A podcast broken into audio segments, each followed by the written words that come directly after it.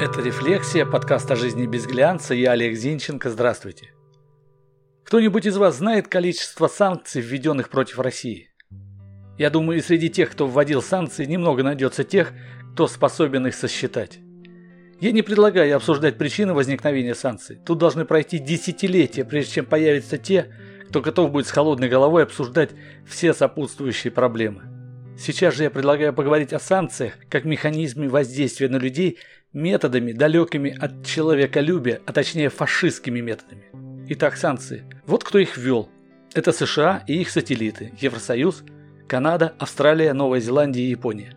Меня удивил набор стран, которые поддержали борьбу с Россией. Удивил тем, что здесь собрались и те, кто в новейшей истории уже прославился своей кровожадностью и бесчеловечностью, так и те, за кем этот грех не наблюдался. Я позволю себе напомнить тех, кто был союзниками гитлеровской Германии во Второй мировой войне. Зачем?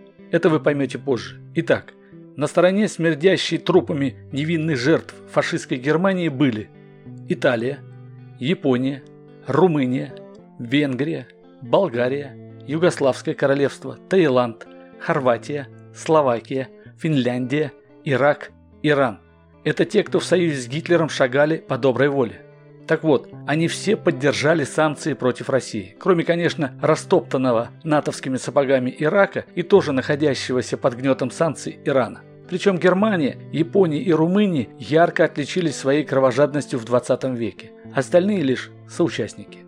США тоже в избытке проявили свою доказанную жестокость. От необоснованной бомбардировки Дрездена совместно с британцами, в результате которой погибло порядка 30 тысяч мирных жителей, до ядерной бомбардировки Хиросимы и Нагасаки, убившей порядка 200 тысяч человек. Да и во Вьетнаме чего только стоит резня в Сонгми, плюс напалм и отравляющие вещества. И ни один президент США, кстати, не оказался на скамье подсудимых за такие зверства. Британская история тоже полна коллекциями чудовищных преступлений по всему миру. Что здесь делают Канада, Австралия и Новая Зеландия, не совсем понятно. Они, конечно, тоже не без греха, но до мастеров изысканного садизма им далеко.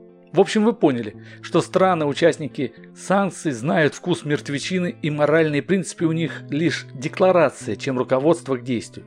Случае что, они легко спрячут принципы за распятие, чтобы по окончании всего вновь их достать. Теперь поясню, для чего я вам все это напомню. Санкции, по сути, это современный способ принуждения к сдаче крепости. Да-да, это обыкновенная осада. Раньше она была более прямолинейной. Довести осаждаемых до высшей степени измождения голодом и жаждой, если нет воды, и взять крепость. Как вы понимаете, первыми умирали немощные старики и дети.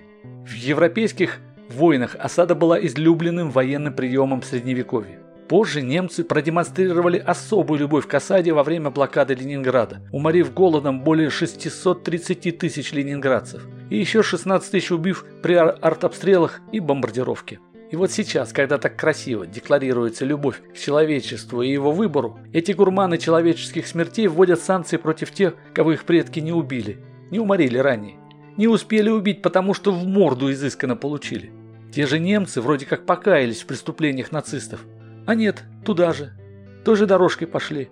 В очередной раз демонстрируют гибкость моральных принципов, лицемерность взглядов на гуманизм. Вы помните, с чего начинались санкции? Это санкции в связи с присоединением Крыма к России и конфликтом на востоке Украины. А почему не были введены санкции, когда Россия просто так отдала Украине территорию России с русскими? Речь о Беловежских соглашениях, когда Крым и Севастополь ушли в свободное плавание. Если Россия захватила Крым, как считают санкционеры, то почему санкции направлены против жителей Крыма? Почему санкции направлены в том числе против граждан России? Если вы считаете, что власти России, Сирич Путин и же с ним во всем виноват, то вводите санкции против него. Что, не тот масштаб? Вы привыкли к ковровым бомбардировкам. Вот поэтому под удар санкций попадают рядовые россияне.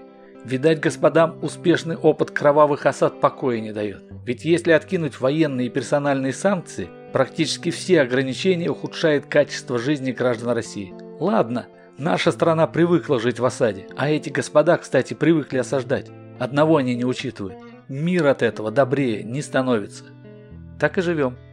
Это была «Рефлексия», подкаст о жизни без глянца. Я Олег Зинченко. Заходите в сообщество «Рефлексия» ВКонтакте. Подписывайтесь, чтобы не пропустить новые эпизоды. До встречи!